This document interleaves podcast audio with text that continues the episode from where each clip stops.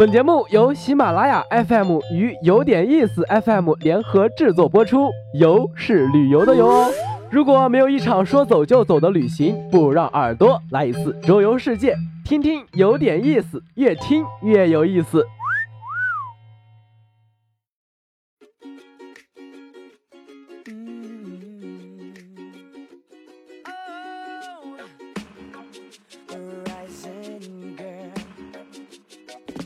据说魔都人民每年要吃十万吨小龙虾，剥下来的虾壳可以覆盖整个地球表面。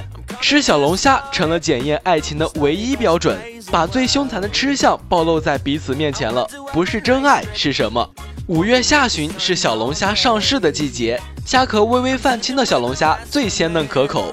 眼看五月二十号快到了，爱他就带他去吃小龙虾。第一家店开在外滩，能在这种奢华地带吃上小龙虾也是没谁了。用的是来自湖南、湖北的青壳虾，招牌就是蒜香和十三香，经典口味，百吃不厌。注意，一定要点龙王爷节节高，打开蒸笼有惊喜。就算不能来店里堂吃，小情侣还可以窝在家里叫外卖。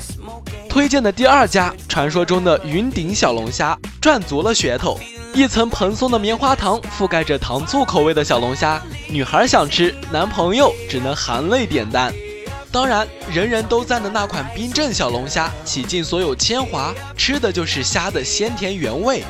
最后一家，门头上张牙舞爪的大龙虾，在安安静静的进贤路上惹眼的不行，里面却是文艺青年的气质。